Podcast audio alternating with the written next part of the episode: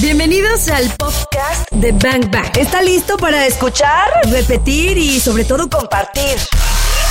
Ya no hay pretextos, nos decían. Queremos volverlo a escuchar. Aquí está para que le pongas play cuando quieras. Compártelo. Iniciamos. Arre, arre, ¿verdad? ¿Cómo estás? Jorge Cuevas de Liderazgo Cuántico. Bueno, Liderazgo Cuántico es uno de sus libros escrito en el 2010, o sea, ¿ya llovió? Sí, fíjate que ahorita que me decías, oye, vamos a hablar de ese libro, me pasa una cosa, Claudia, y es algo que me gusta que me pase, que cuando hago algo pasan cinco o seis años y ya no me acuerdo. ¿Cómo? ¿Cómo crees? Pero es un Pues, libro importante en tu carrera. Sí, claro, pero, pero me parece que uno va eh, como cambiando, sigue. como cambiándose la piel. Ya. Y digo, claro que está rico a veces recordar, pero, pero siempre me ha pasado eso, fíjate, que, que incluso tengo un libro que descontinué de los primeros, ¿Cómo de- no el liderazgo cuántico, sí, y, y me parece que es una práctica chida. Pero es un libro eh, que salió al mercado. Sí, claro, es un libro que salió al mercado y no quise firmar eh, eh, los siguientes 10 años. Porque siempre tengo esa sensación como de irme cambiando la piel, a excepción de cuando sienta que escribí algo y eso eh, tiene que pasar la prueba de la parafina a un libro después de 20 años, como para decir, ah, bueno, este que se, que se quede, porque yo creo que escribir es un proceso como de permanentemente estar, como eran algunos pintores que pintan sobre lo pintado, Ajá. hasta que hasta que dices esta es y yo digo tengo 42 años y hay varios de mis libros que me gustan que sí los leería eh, hay otros que no Claro. y, y creo que pero creo que todavía estoy lejos de, de lo que yo siento que traigo para escribir Pues de hecho, en la mesa tiene dos. Liderazgo cuántico, que es de lo que vamos a hablar un poco hoy en EXA, ah, en este lunes de Move On. Y por supuesto de un libro que ya hablamos, que es Maratón, que es tu más reciente libro y con el que ya te vemos muy, pues muy movido en redes. ha, ha estado fíjate que este libro de, de maratón yo creo que de todos los que he hecho es el que hasta ahora me ha tocado que más personas me, ha- me escriban con el corazón como compartiendo lo que los movió el libro, ¿no? Entonces ha sido bastante, bastante chido, pues, no, no, eh, y, y más de un libro que no estaba pensado para publicarse, ¿no? Entonces, eh, O sea, tampoco lo tenías pensado para publicarse. no, el maratón empezó siendo Maratón. una autoterapia. Ya. Entonces, cuando me va a mí muy ma- Autoterapia, sí, sí, claro, gracias. pues, como Es escrito, lo de hoy. escrito autoterapia. Es lo de era, hoy. era algo así. Iba, me fue muy mal en, en el maratón de la Ciudad de México de 2017. Eh, es el único maratón de los 10 que he hecho que no salí a festejar y yo tengo la costumbre de escribir como, como terapia, ¿no? Entonces me puse a escribir y, y cuando lo vio mi editora me dice, tienes que publicar esto. Le dije, Mira. me voy a encuerar, mendiga. Oye, No le pero, pero mira el resultado que está teniendo con la Eh, gente y la yendo- que has logrado. está- Oye, qué chido. Pues Jorge Cuevas está con nosotros hoy y vamos a regresar para hablar de liderazgo cuántico. Queremos Va. saber qué es liderazgo cuántico, para qué sirve. Yo, yo explicaba hace un momento que me daba la impresión que un liderazgo cuántico tenía que ver con pequeños y transformadores cambios. O sea, muy pequeños a nivel cuánto. Pero bueno, vamos a ver si es cierto, ¿no? Yo no sé. tú- el Pues que sabe así- de eso así eres se, tú. Así se da el salto cuántico. Así ¿no? se da el salto cuántico. Es, es, es una partícula subatómica puede crearte una explosión nuclear, ¿no? Wow, casi, casi, casi, casi tan pequeña como la nave. Bang Bang. Disparando. Información que necesitas. Nuevo libro maratón. Hoy está en este lunes de Move On para inspirarnos un poco a hacer pequeños cambios. A eso me huele el tema liderazgo cuántico. Pero bueno, yo no sé nada de eso. El que sabe eres tú y tienes que decirnos qué es liderazgo cuántico. Pues yo, yo no sé si sé algo, pero soy un buscador permanente y para mí la idea de la metáfora del liderazgo cuántico cuando surgió era que, que como que la escuela antigua era pensar en persuadir a muchas personas para que cambien y eso es La masa, como- ajá, la masa, y, ¿no? que, y que en realidad de lo que se trataba era de hacer un pequeño cambio en ti mismo para provocar una explosión nuclear a, a tu alrededor, ¿no? Yo no entendería, en, hoy día yo no entendería un cambio si no es así, como lo planteas ahora. Y, y eso, yo recuerdo que en ese tiempo yo influenciado un poco por el Tao de la física y por una serie de, de, de libros en los que está, dije, yo quiero a mi manera eh, explicar esto, que es si cambias tú o si tú evolucionas, todo evoluciona, ¿no? Es una espiral. Y esa fue la, la, la idea de hacer en su momento liderazgo cuántico, que yo creo que fue el previo en, en mi desarrollo para luego llegar al Kama Sutra de la innovación. Ok. Que era ya lo mismo, pero yo me sentí más que, que el Kama Sutra de la innovación era más mi voz, porque como que soy más desmadrozón, pues. Este, entonces eh, me, me, me gustaba. Sin embargo, acá para mí era también un tema de cambiar esta idea de, de liderazgo así carismático, de eh, mueve masas, manipularista, dice Sí, mi sí, hija, ¿no? muy político Ajá. también. Y, y- y pensar en que, en que en realidad ni siquiera se trata de inspirar a los demás, sino de inspirarte tú. Y si tú te inspiras, indudablemente empiezas a contagiar a los demás. Es increíble que a un nivel que no es accesible a nuestros ojos pueda haber un cambio que mueva la materia. ¿no? Aquí va algo. Si tú te inspiras, puedes inspirar a los demás. Ese ya es un primer caso. ¿Qué es lo que vamos a hacer? Hoy te, hoy te prometí que te vamos a regalar boletos para el concierto de Maluma, el concierto de 11-11. Yo sé que todo el mundo quiere estar en el concierto de Maluma, entonces, ¿qué les parece si vamos atrapando los bazucazos de Jorge Cuevas? O sea, dijo hoy, si te inspiras tú, puedes inspirar a todos los demás. O si tú estás inspirado, inspiras a los demás, ¿cierto? Entonces ya está el primer bazucazo. Lo que tienen que hacer es grabar el bazucazo, decir yo estoy escuchando Bang Bang y a Jorge Cuevas y el bazucazo fue este. Y van a mandar su nota de voz al 33 144 373 88. Todos los que manden nota de voz participan para dos cosas, llevarse boletos dobles para el concierto de Maluma y uno de los libros de Jorge Cuevas. ¿Cuál vas a regalar? No, los dos. Los dos. Sí, claro. Oye, es un regalazo. O sea, mis boletos para el concierto y dos libros de Jorge Cuevas. Claro. Está bien. Ok, entonces vamos, vamos a hacer un Maluma featuring Jorge Cuevas. Sí, no, pues es que si van a ir al de Maluma, pues que él no sea de a uno, que sean de a que cuatro. sean de a cuatro, ¿no? Y felices Bueno, todos. son de dos. Ok, ya escucharon. Entonces ya, ya les dije el primero a su caso. Jorge, a ver, acabas de poner eh, acá en la mesa de Bang Bang un tema súper interesante y vamos a ver tú qué piensas. Si, si lo planteas desde cambio yo y entonces puede, puede, puede cambiar la masa, porque yo he hecho un pequeño cambio, puede cambiar todo lo demás. Seguramente has escuchado el término de todos somos uno. ¿no? Que dicen, es que todos somos uno, ¿verdad? Pero hay mucha gente que no entiende este concepto y dice, todos somos uno, ¿de qué me hablas? Yo soy yo, mi esposo es mi esposo, mi esposa es mi esposa y yo soy yo y soy un individuo y él es el otro individuo, ¿no? Bueno, pero es que todo tiene dimensiones. pues. Claro, pero eso cuando ya lo exploras, Ah. investigas y lo entiendes y, y le vas moviendo. Mira, a mí me pasa mucho ese, ese pensamiento eh, cuando te sucede, y, y digo, hace poco, eh, no, no me gusta entrar a, de- a detalles en el punto, pero te voy a decir, hace poco que me tocó un tema de, pues digamos, de extorsioncita, ya sabes, de esas cosas. que Yo decía, ¿por qué siempre decimos, mira, esos cuates no tienen nada que hacer, en lugar de saber que nosotros somos parte de ese problema? Por supuesto que sí. Y, y- y desde esa perspectiva además es muy diferente verlo. Y no significa que no te enojes porque ninguno aquí somos y no significa ni que sea tu culpa tampoco. Tampoco, por supuesto, pero que somos parte de lo mismo. ¿no? Sí. Y, y- y vivimos en, me parece, en un momento en una sociedad que, que estamos apenas entrando a un umbral que tenga que ver con la colaboración, con, con ver que, que tenemos broncas de, de contingencias ambientales, Claro. pero no queremos bajarnos del coche. Entonces, eh, para, para mí es empezar por mí. Yo te quiero compartir algo que recuerdo mucho de cuando, cuando yo escribí Liderazgo Venga, Cuántico. venga. Lo que hice fue vender el- mi coche. Desde entonces no uso coche, ¿no? Este, ¿Es en serio? Sí, claro. Desde hace nueve años no usas coche. Diez. Diez. Ya, yo cumplo 10 años ¿Y te que no mueves coche. cómo? De Fíjate que primero empecé maneras. en bici. Este, mira, te voy a decir más o menos cómo pasó. Es una experiencia padre porque yo tenía una camioneta porque me vendí a mí mismo la idea, me compré la historia y la conversación que yo necesitaba una camioneta para ir a mis eventos porque tenía que llevar libros. O sea, Aquí otro a su caso, ¿eh? Dijo, yo me compré la idea. O sea, Ajá. nos compramos las Claro, ideas. Y entonces tenía esa camioneta que además parte de mi chamba en el día a día tenía que yo decía, o sea, una cantidad de tiempo que yo invierto en horas es para pagar una cochinada llamada camioneta que ¡Oh, ni me gusta. Y un día me dijo mi esposo, "Oye, llevas 15 días que no la prendes. Porque en realidad yo me iba caminando a la oficina, a- ahorita hago 45 minutos caminando de mi casa a la oficina, me gusta irme caminando, ahorita te digo mis medios de transporte, etcétera, y le dije un día a un amigo, "Oye, ayúdame a vender esta cosa." ¿Pero Sí. por qué la vas a vender? Le dije, porque hasta flojera me da ir al mantenimiento. No me gusta tener coche. Me parece que no le ayudo a nadie y prefiero decirle, por ejemplo, el día del fútbol a mi amigo Lolo, oye, pasa por mí, yo te invito a desayunar. Y usamos un carro entre dos, ¿no? Claro. Y juntamos a otro y paga la chela y ya se armó. ¿Y tu familia es de cuántos? Eh, mi familia somos eh, cuatro. Oh. Mi esposa, eh, mi hija Sofi, mi perro Lungo y yo. me imaginé que iba a incluir al perro. Sí, claro. De hecho es el chiqueado. Este, y has aprendido a solucionar, cuando no tienes coche, has aprendido a solucionar es que hay, cómo te hay miles en de familia. formas. De hecho, antes no había plataformas en ese tiempo. Claro. Entonces, mira, yo lo que hice fue, ven- llegué, le dije a un amigo mío a venderlo, lo vendió, te voy a ser sincero, el dinero que llegó eh, no lo vio mi esposa porque yo llegué con tres boletos para ir a París. Y le dije, No. sí, le dije, ¿sabes qué? No voy a volver a tener carro en mi vida si yo puedo caminar y estar bien. No. Y este, y nos fuimos. Con Y- el dinero que vendiste. Claro, y yo vi de cuánto me camioneta. salía estar comprando una camioneta, la gasolina, el seguro. Le saqué las cuentas de que iba a andar en el 646. Antes en el 646 me iba a la oficina. Este, la bicicleta. Este, Como opciones. Ajá, un taxi ejecutivo porque no había entonces. En aquel tiempo, opciones de plataformas. plataformas. Y entonces saqué la resta y dije, mira, nos alcanza para cada dos años estar haciendo un viaje de un mes.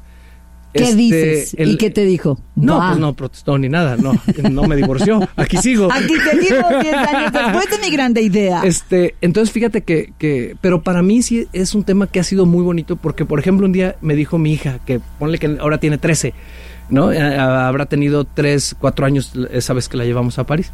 Y luego recuerdo que me decía la Sofía, oye papá, tengo unos amigos y en su casa hay dos coches. No, y hasta tres o cuatro. Otros. Y Entonces era como algo raro. Entonces, Raro. Yo, yo creo, pues, insisto, en que si tú haces el cambio para ti, alguien se va contagiando. Y he tenido la fortuna de ya tener un par de amigos locos que, que no quería yo influir ni nada, pero que me dicen, ya vendí mi carro. Con esta historia que me contaste ya se me antojó. O sea, de verdad, te lo digo de verdad. Sácale cuenta, seguro. No, no, ya eh, inmediatamente todo pensé, la gasolina, el seguro, todas las llantas, ta, ta, ta, ta, ta, ta. Y la caminata para que no te den calambres caminando cuando andas en otro país. Hoy está Jorge Cuevas platicando con nosotros de liderazgo cuántico y estamos hablando de estos pequeños cambios, de cómo transformarnos y transformar todo lo demás a partir de pequeños cambios. Vamos a regresar porque te decía del concepto de todos somos uno y me gustaría, me gustaría eh, que me digas qué piensas de lo que quiero plantearte y por supuesto que la gente entienda súper bien de qué forma el liderazgo cuántico puede ayudarles a transformar de alguna manera su vida, ¿vale? Va. Ya está, volvemos. Estás en Nexa. Este es un lunes de Move On. Y esto es Bang Bang. Ponte. En Bang Bang cabemos todos. Liderazgo cuántico y cómo pequeños cambios pueden hacer grandes, grandes, grandes, grandes transformaciones. Está Jorge Cuevas en este lunes de Move On y de Arre con nosotros, hablando justamente de un libro que pues sacó al mercado hace 10 años, 9, 10 años. Yo me acuerdo cuando salió este libro al mercado. ¿En serio? Te lo juro que sí. Entonces, Tú me conocías, ¿sabes? Sí. Te conocía desde entonces y Wow. yo no vivía en esta ciudad, vivía en otra parte, pero yo te seguía desde allá y bueno, no había redes todavía. No como ahora. Sí había, Creo ¿no? que había, Pero apenas estaba Facebook apenas asunto, y Twitter sí. apenas, Instagram pues ni pensarlo Ajá. y nada de todo lo demás. Ajá. Pero bueno, a mí me llamó la atención porque el tema del liderazgo estaba en muchas partes, pero cuando ya lo como lo, lo llevaste eh, desde este término cuántico, cuando lo llevaste al, al rollo cuántico, dije, a ver, pues ¿qué es este liderazgo cuántico? ¿no? Ahí, ahí te va el concepto de A dónde ver. venía. Sea, el, el- lo que un científico se preguntara en el momento de observar lo que sucedía con las partículas subatómicas, Las mini partículas. cambiaba, ajá, cambiaba el lo que sucedía.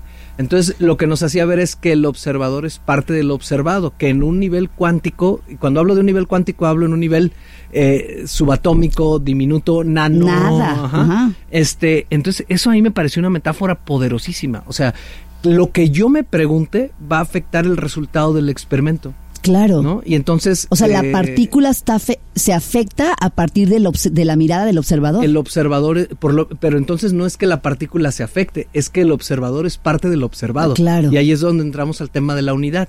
Entonces, hablando de liderazgo, entonces yo decía, bueno, casi todas las corrientes están eh, pensadas en, en yo transformo personas con lo ñoño que se me hace eso. Sí. Me parece un tema soberbio terrible. Sí. Pero lo que me parecía a mí fantástico es que yo debo cambiar al observador, o sea, a mí, y en el momento que yo cambio, impacto, influyo en el, en el de enfrente. Ese sería, eh, ha- haz de cuenta que el de enfrente fuera la partícula y yo el científico. Padrísimo. Entonces, si, si tú me estás escuchando a mí y tu estado, porque todo el tiempo el libro de lo que habla es de cuál es la condición del líder, ¿no? Entonces, y tu estado es de, oye, la gente puede, el mexicano puede escribir y puede llegar a ciertos lugares y hacer, eso me va a afectar a mí. Aunque yo no me dé cuenta de lo que tú estás pensando, porque lo que tú te preguntes, más allá de lo que me preguntes a mí, está afectando lo que yo te conteste. Claro. Entonces imagínate cuando tú llegas con un jefe, no líder, a una compañía y él piensa, este es un idiota. Entonces, este, cuando ahí me dicen, oye, yo tengo en mi equipo puros idiotas, bueno, pues, ¿qué te estás preguntando? ¿Qué estás pensando? ¿Cuál es tu condición? Que los demás están actuando como idiotas es a tu como si el jefe los estuviera creando. Claro, en cierta medida. Y sí hay, es, esto era en la metáfora, pero Sí. sí, hay eh, bastantes estudios como todos estos de No, sí hay, etcétera, que decían, oye, le mentían a un maestro y le decían, oye, tienes al mejor grupo de secundaria, en, esto fue en California, Ajá. y entonces ya iba y él decía, tengo el mejor grupo y todos sacaban 100, pero eran un grupo promedio. Lo que pasa es que la expectativa de él afectaba el desempeño de ellos. Claro, por supuesto. Y pasa también, por ejemplo, con los con relación padre e hijo. Por supuesto. Claro, y cuántas veces no, o para que no se vaya a ser un criminal este cuate, para que no le pase el otro. Y no significa que no pongamos límites y demás, pero la pregunta es, ¿cuál es nuestra condición? ¿Qué nos estamos diciendo a nosotros mismos? ¿Qué nos estamos contando? Y eso afecta al, al de enfrente. Hay una teoría semiológica, ahorita que dijiste esto de cómo afecta al de enfrente, que que dice que el autoconcepto de una persona, sobre todo en, su, en sus primeros años de desarrollo, o sea, vamos a hablar de los 0 a los 7 años, una persona se crea un autoconcepto, o sea, el famoso yo, ¿no? Es decir, descubre que, que es este yo, pero ese yo es el resultado de la mirada de sus padres. Eso está, esto es fuerte. Y, y bueno, es, de la- es una combinación muy fuerte de la mirada de sus padres y también de la mirada que se tiene acerca de la cultura en donde está. de- o sea, es todavía Claro, además toda la es hasta colectivo. Claro. Y, y en ese sentido, cuando hablas de unidad, pues habría que pensar, oye, todos somos parte de todo, aunque tengamos también nuestra individualidad, pero eso sucede en diferentes planos. Claro. Y lo que, y lo que yo planteo en el libro simplemente ahí es, concéntrate en ti, cómo puedes transformar tu condición y despreocúpate o desapégate del resultado de lo que sucederá con, con, con los demás. Y este, y además, desde esa perspectiva también es si el otro frente a mí no ha desarrollado tal cosa, también es un reto para que yo cambie algo, ¿no? Claro. Y, y no significa para que uno sea santo dejado. Si me toca alguien que no hace caso y que yo soy su jefe, por un decir, Claro. a lo mejor es que yo tengo que cambiar para aprender a poner límites.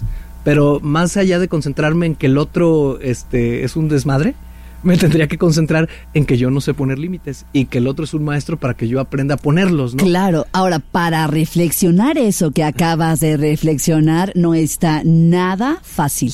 No, pues no está papa porque lo No más fácil nada es victimizarse Sí, claro. y todos me hacen. Claro, Pero, pero el, no el lenguaje nada es fácil. demasiado poderoso. O sea, Sí. imagínate, si lo que me pregunto afecta la realidad, en el momento que yo pienso que me afectan, tengo razón también. Y esto es lo difícil. Según lo que yo piense, la realidad se afecta. Entonces, Claro. efectivamente, si yo creo que soy víctima de los demás, tengo razón. Claro. Pero si yo creo que vivimos en un sistema y que todos influimos en todos y que la chamba que yo pueda hacer es conmigo y que lo que no me guste es parte de la clase, entonces eso me va a hacer vivir en otra historia. Transformarnos a nivel individual para que lo otro pueda transformarse. Jorge Cuevas está en, en Bang Bang, es un lunes de Move On, y, pero por supuesto con los conceptos Arre, que está pues. poniendo acá en la mesa, por supuesto que arre.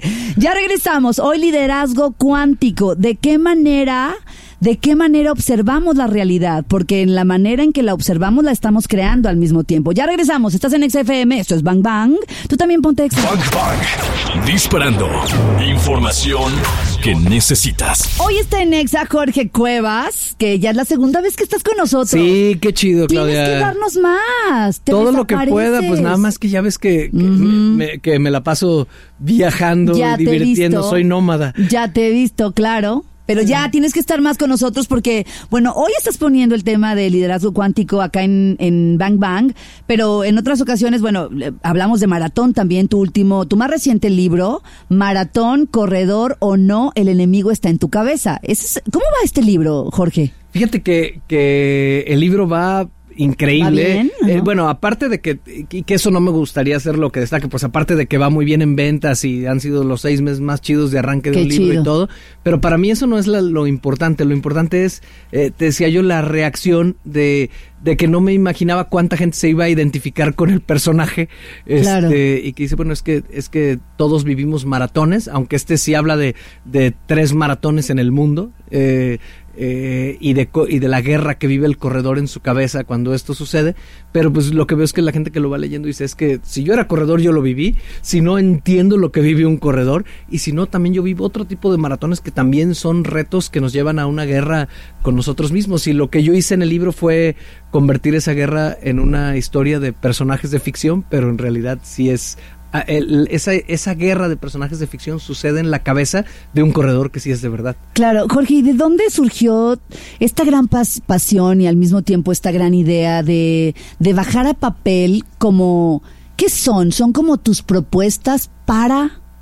Ah, ¿Cómo, cómo? O sea, tus dos libros podrían ser tus propuestas, tu legado, tu entrega para los demás, para, o sea, yo más ¿qué bien te considero movió? que mi, que ¿Qué mi, te que movió mi cuando libro siempre es una búsqueda. Yo, yo siento que yo estoy, yo me considero una persona en búsqueda permanente. Y en esa búsqueda, o sea, dijiste, yo bajo esto a papel y te lo entrego a ti, lector, Ajá. ¿para qué? Bueno, porque yo creo que yo a veces me considero que estoy jodido en algo y no soy el único. Todos, Ajá. de alguna manera. Porque acuérdate que siempre cuando lees, lo interesante es que te identifiques con el personaje, ¿no? Ajá. Entonces, te voy a hacer eh, ahí lo que yo siento. Yo creo que cuando estoy escribiendo, en el fondo escribo para una parte de mí que necesita escuchar eso que pongo ahí.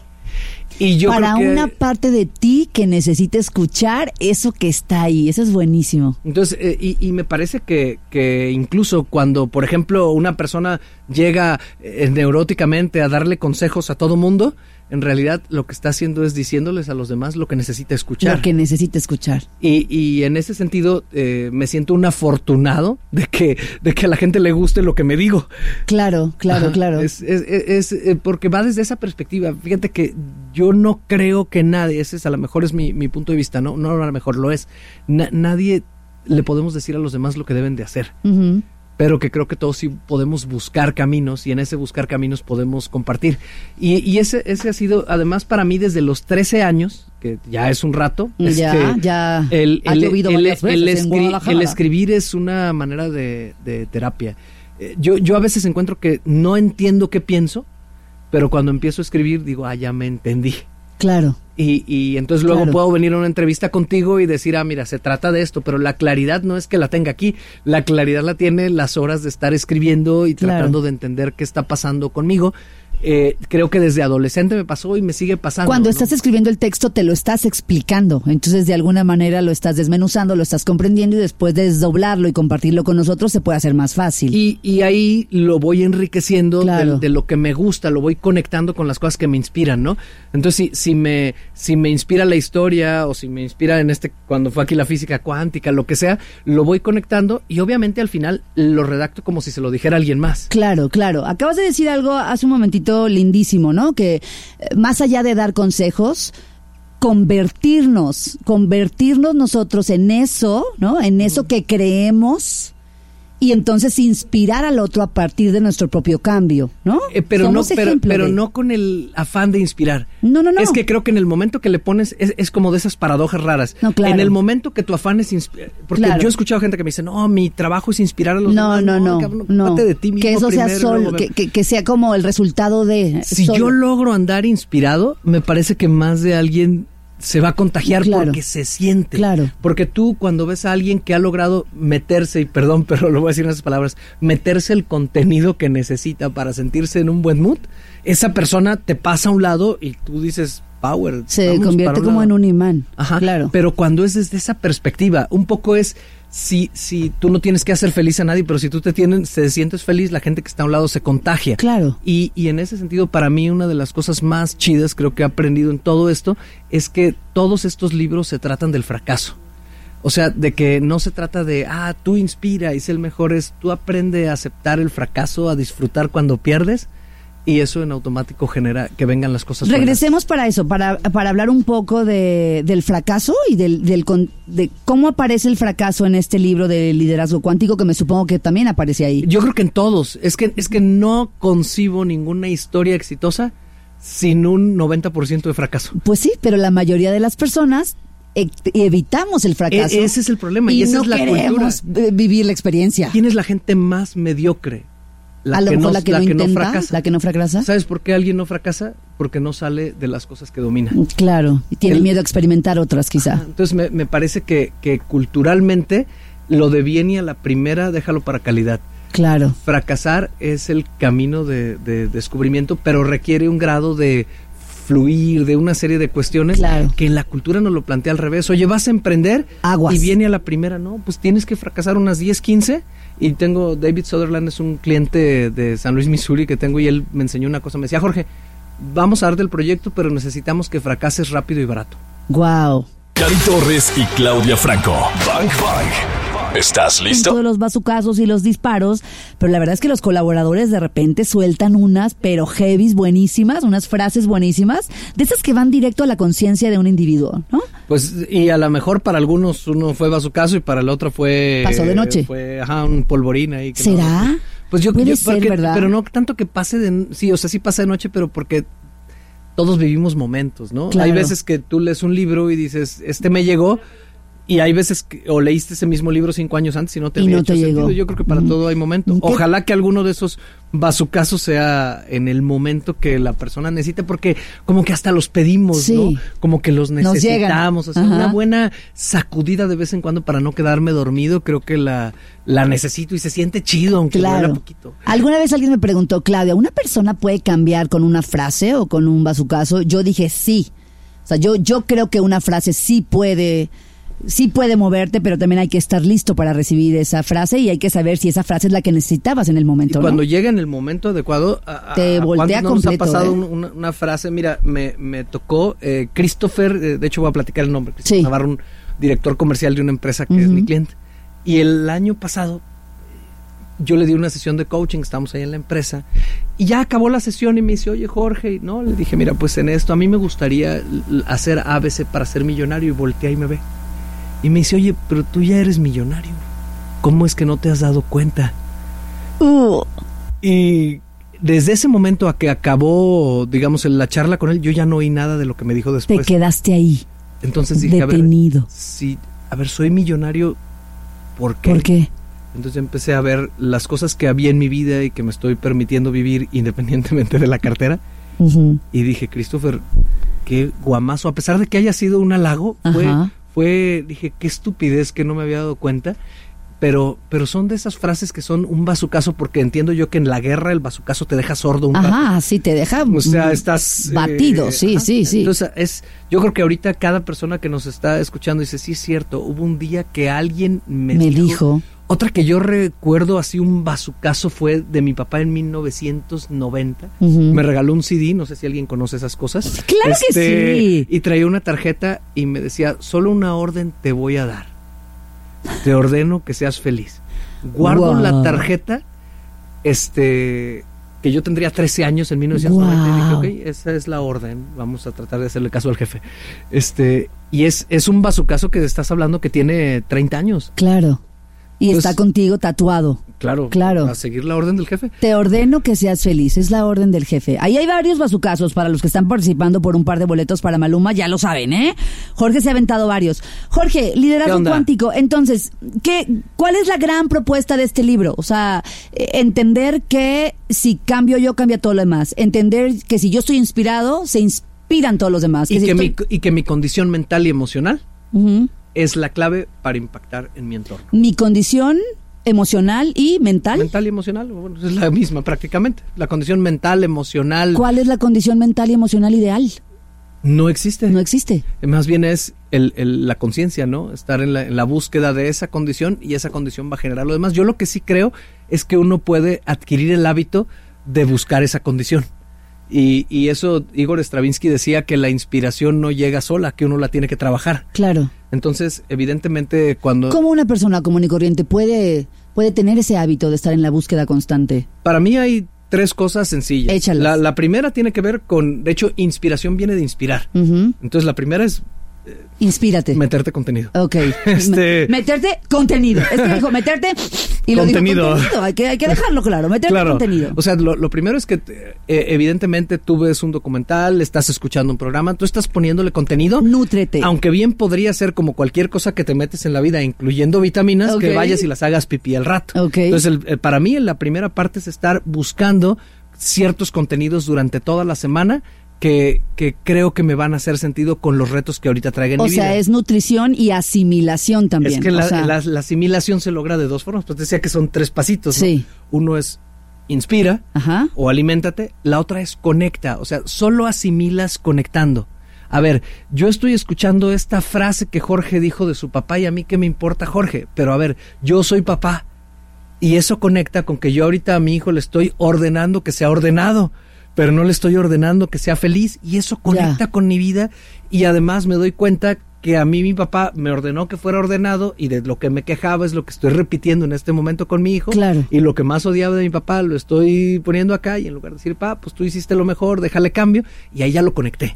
O sea, de nada me sirve la inspiración, eh, a- o sea, la inspiración me refiero al contenido. Claro. Si no logro asociar. Ajá. Y simplemente hay que plantearse cómo conecta esto que estoy escuchando con lo que yo estoy viviendo ahorita en mi vida. Alguien va ahorita en el carro y dice, estas locuras que están platicando Claudia y Jorge.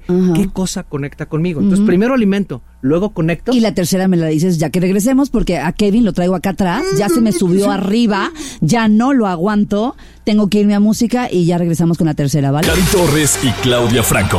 Bang Bang. ¿Estás listo? Jorge, qué espectacular ha estado el programa de hoy, qué buenos bazucazos te has aventado. Jorge Cuevas es autor de Liderazgo Cuántico y hoy... Bueno, no exactamente hemos hablado del libro, pero sí un poco, muchas de las cosas que has compartido tienen que ver con el origen de este libro. Y, y están alrededor de los conceptos que el libro presenta, por lo menos de los que me acuerdo. Claro, ya me di cuenta. Pero han estado padrísimos porque uno de los objetivos era, bueno, que, que tú comentaste uno, digamos que de tus... ah, bueno, no sé si sea tu objetivo, pero tú dijiste, si yo quiero que los demás se inspiren, pues primero tengo que estar yo inspirado, ¿no?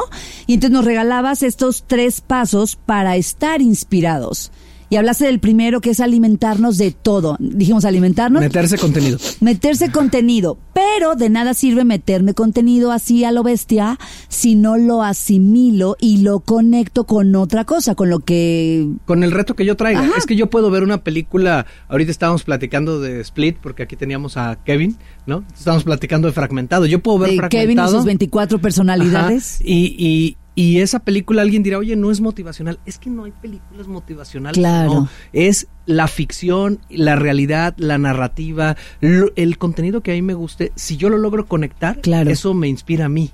Eh, es un cliché pensar, ah, los 12 consejos para sentirte bien No. y más. Es qué contenido me gusta y ese contenido a mí me hace, oye, es que incluso, por ejemplo, puede que yo vea, hablando ahorita de fragmentado, ¿no? Y piense, oye, eh, Shyamalan, el, eh, lo que me inspira es este, este director, me parece que es hindú, que hace estas cosas tan diferentes y que te hace una película de superhéroes con un ritmo totalmente distinto y eso me inspira a hacer cosas diferentes en mi vida. A no tener que ser como todos los que hacen Mm. cosas de superhéroes, porque Claro. a mí Avengers no me gusta tanto. Es un decir. Entonces, eh, eh, no importa lo que vea, me puede inspirar siempre y cuando yo me conecte. Pero Claro. falta un último paso y es el más importante. De hecho, porque dijiste... si no, no amarra. Dij- dijiste que regresábamos con el 3. ¿Cuál sería el 3? Compartir. Oh, compartirlo. A ver, compartir el aprendizaje que trajo a mi vida. Eso Cuando que yo lo explico es cuando lo entiendo.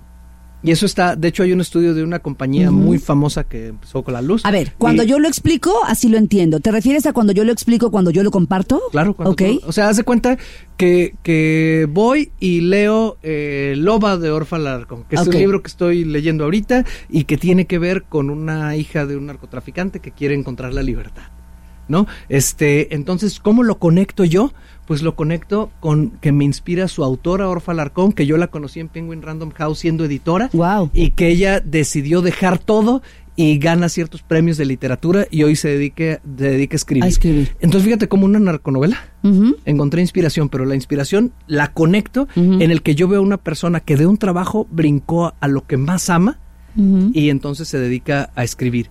En el momento que te lo explico, es en el momento que lo asimilo, no en el momento que lo pienso. Claro. Cuando, por eso es alimentar, conectar y compartir. Oye, pero qué belleza, porque en el momento en que lo explicas y me lo compartes a mí, a mí también la historia de esta autora, yo lo estoy conectando con cosas mías. Ujú. O sea, es como si otra vez el ciclo volviera a empezar. Claro, porque ah, es, ¡Qué unidad, es belleza! unidad, esto puede, pero no lo hago pensando en beneficiarte No, a yo ti. lo sé, yo lo sé. Tú ahora estás compartiéndolo en Exa. Ajá. Y yo te estoy escuchando y me lo estás explicando y entonces yo me alimento con esto que tú me estás diciendo, lo conecto con mis cosas, lo entiendo y seguramente yo después lo voy a explicar y lo voy a compartir con alguien más. Y seguramente cuando tú lo expliques encontrarás algo distinto. Seguro. No será la manera en la que yo lo conecté. Porque cada quien lo vamos a conectar de acuerdo al punto en el que estamos. Pero sí, compartir te hace asimilar. Porque, de hecho, hasta velo. ¿Por qué vamos al psicólogo? Porque cuando hablamos, asimilamos. La, narrativa. Ah, claro. Hasta que no hago la narrativa de lo que me pasó, entonces no puedo entenderla. Hasta en, que no en- lo hago. en ese sentido, ¿por qué yo soy autor? Pues porque tengo muchas neurosis y a mí escribir me cura. Por eso Claro. llevo 11 libros. Imagínate el nivel de neurosis Qué que me maravilla cargo. de tres pasos para estar inspirados, alimentarnos, conectar, ¿no? Conectar eso con lo que nos estamos alimentando, conectarlo con nosotros y con lo que nos pasa y después compartirlo.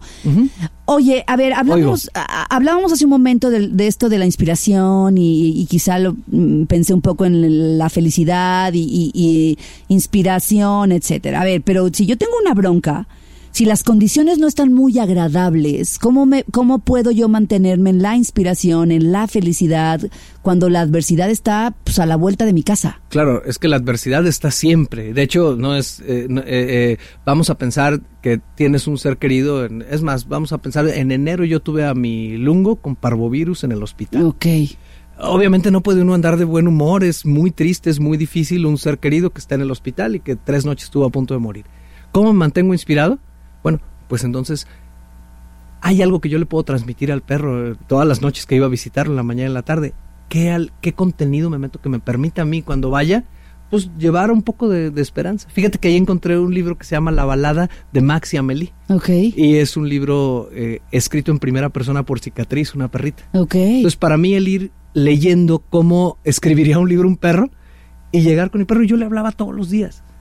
Para mí era conectar ese alimento que estaba teniendo en un momento que no era agradable. Y quise poner el del perrito porque a lo mejor es menos rudo que el de un ser querido. Pero oye, ¿qué leo? ¿Qué hago? No para evadirme de eso que está pasando, No, no. sino para mantenerme inspirado en el apoyo que le voy generando a, a esa persona o en el aprendizaje que yo tenga que tener, porque obviamente pues a to- todos nos vamos a pelar de este planeta. Claro. Y en el momento que alguien cercano se nos está yendo, pues también necesitamos cierto alimento que nos ayude a, a conectar. Claro. A, a esto que te digo, a conectar y compartir. Y no es lo mismo estar sufriendo por lo que le pasaba a mi perro Y no hacer nada. a leer algo, luego dialogarlo con mi hija y en ese sentido hacer que la cercanía con la muerte nos ayude como familia a, a crecer. desde un abordaje súper diferente. Jorge, mil gracias por haber estado con nosotros. Qué chido eh, conversar contigo de liderazgo cuántico. Eh, quienes no han leído el libro, pues creo que es una gran oportunidad para buscarlo. Y también busquen Maratón, que es una joyita. Dos joyitas que Jorge trajo hoy a Bang Bang. Ya escuchamos lo mejor de este podcast. ¿Cuántos bazucazos recibiste el día de hoy? Porque yo me voy muy descalabrada. Anótalos todos. Y si los quieres escuchar en vivo, pues sencillo, búscanos en ExaFM 101.1 o también lo puedes hacer en las plataformas digitales. Todos los días de 1 a 4 de la tarde por XFM 101.1. Ahí está Bang Bang. en vivo. Arroba ExaGDL. Yo soy arroba caritorres.mx. Y yo soy arroba claudiafranco.mx. Gracias por escuchar este podcast, Bangers. Te voy a disparar, te voy a disparar.